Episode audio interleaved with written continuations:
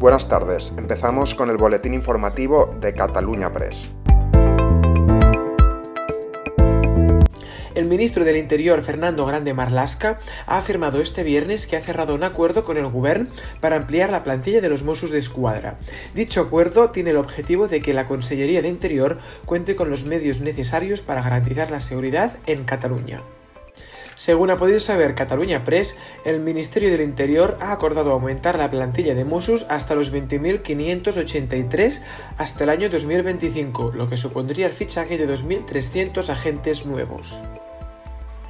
El Al-Sad ha confirmado este viernes la salida de su hasta ahora entrenador Xavi Hernández para que éste se convierta en nuevo entrenador del FC Barcelona, tras el pago de la cláusula de salida del técnico de Tarrasa.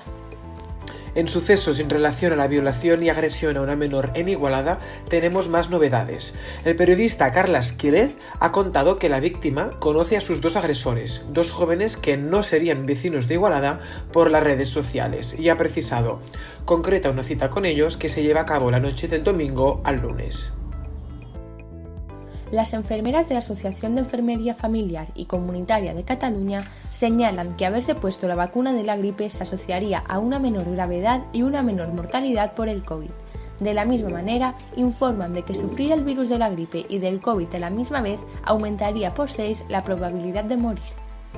Y esto es todo por hoy, seguiremos informando.